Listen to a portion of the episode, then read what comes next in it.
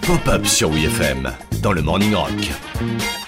Si vous êtes déjà allé, euh, je sais pas moi, à Disneyland par exemple, vous voyez un peu ce que ça donne de se retrouver dans un décor de film. C'est aussi cela, la magie du cinéma. Le manoir hanté, Star Tour, la tour de la terreur, s'il n'y avait pas des rambardes pour nous casser le trip et les touristes avec les bobs et lunettes attachées avec une petite cordelette là, on pourrait vraiment se croire dans la pellicule. Je suis dans le film Oh la vache, ça a marché, je suis dans le film À l'époque où les ordinateurs étaient aussi perfectionnés que mes réflexes de ninja. Hey Joe, réflexe? Ouais?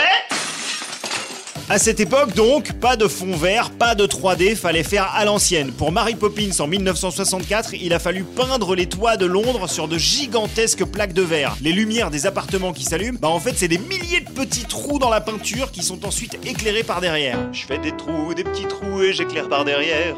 Je fais des trous, des petits trous que j'éclaire par derrière. Aziz, lumière Par la suite, on est passé à la fameuse méthode du tournage en fond vert. Mais pourquoi du vert, me direz-vous? Tout simplement parce que le vert est la couleur la moins présente sur notre peau. Sauf si t'es un martien, mais là c'est un autre délire.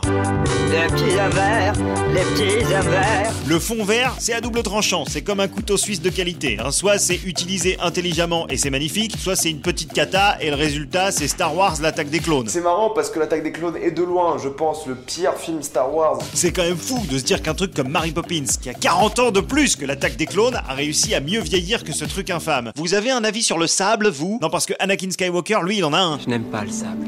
Il est grossier, agressif, irritant. Il s'insinue partout. Aujourd'hui, le fond vert est peu à... Aujourd'hui, le fond vert est peu à peu remplacé par un truc appelé volume, qui non n'est pas un spray pour te faire ton brushing. Volume, c'est un gigantesque panel circulaire d'écran LED qui enveloppe toute la scène et permet de créer des environnements hyper réalistes. Les acteurs adorent parce que ça permet une immersion bien plus efficace que quand vous jouez sur un plateau vert du sol au plafond avec trois pauvres accessoires. Je joue mal Et les pros des effets spéciaux adorent aussi parce que les couleurs et les lumières de ce qui apparaît sur les écrans LED vont se refléter sur la peau et les accessoires. Ça rajoute une grosse dose de crédibilité. C'est l'avenir du cinéma des effets spéciaux.